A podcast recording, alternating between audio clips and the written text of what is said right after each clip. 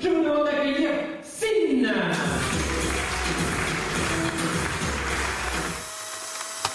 Je suis à Athènes en ce moment, et juste avant de venir, j'ai lu que récemment la Grèce avait acheté des Rafales à la France, notre meilleur avion militaire. En fait, c'est une vaste commande d'une vingtaine d'avions, dont la moitié sont d'occasion. Déjà, je comprends pas pourquoi ils précisent d'occasion. On parle d'avions de chasse pour l'armée. Nous, on est des civils, on n'a pas besoin de l'information. Pour nous, l'occasion, c'est Vinted, négocier les prix et faire des mondiales relais. Ça s'arrête là. Au départ, j'étais surpris parce que la Grèce, c'est quand même le deuxième pays le plus endetté au monde. Et apparemment, ça les empêche pas de dépenser beaucoup d'argent pour s'offrir des avions de 15 mètres hors de prix.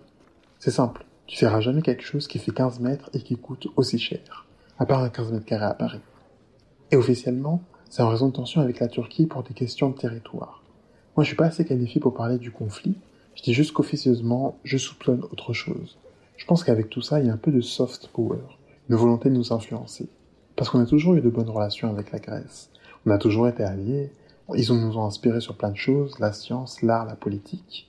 Mais eh, les Grecs, à un moment, il faut vous le dire, je suis désolé, même si vous nous donnez tout cet argent, on ne va pas plus apprendre le grec.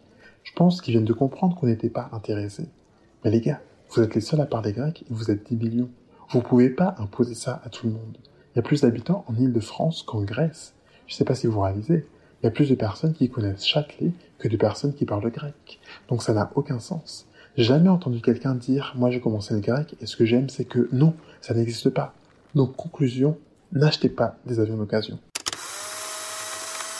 Et voilà, je crois que je vous sur ça,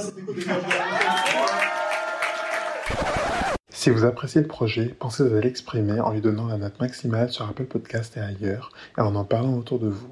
Vous pouvez aussi me rejoindre sur Instagram. Merci de votre écoute et à bientôt dans la Minute Douce.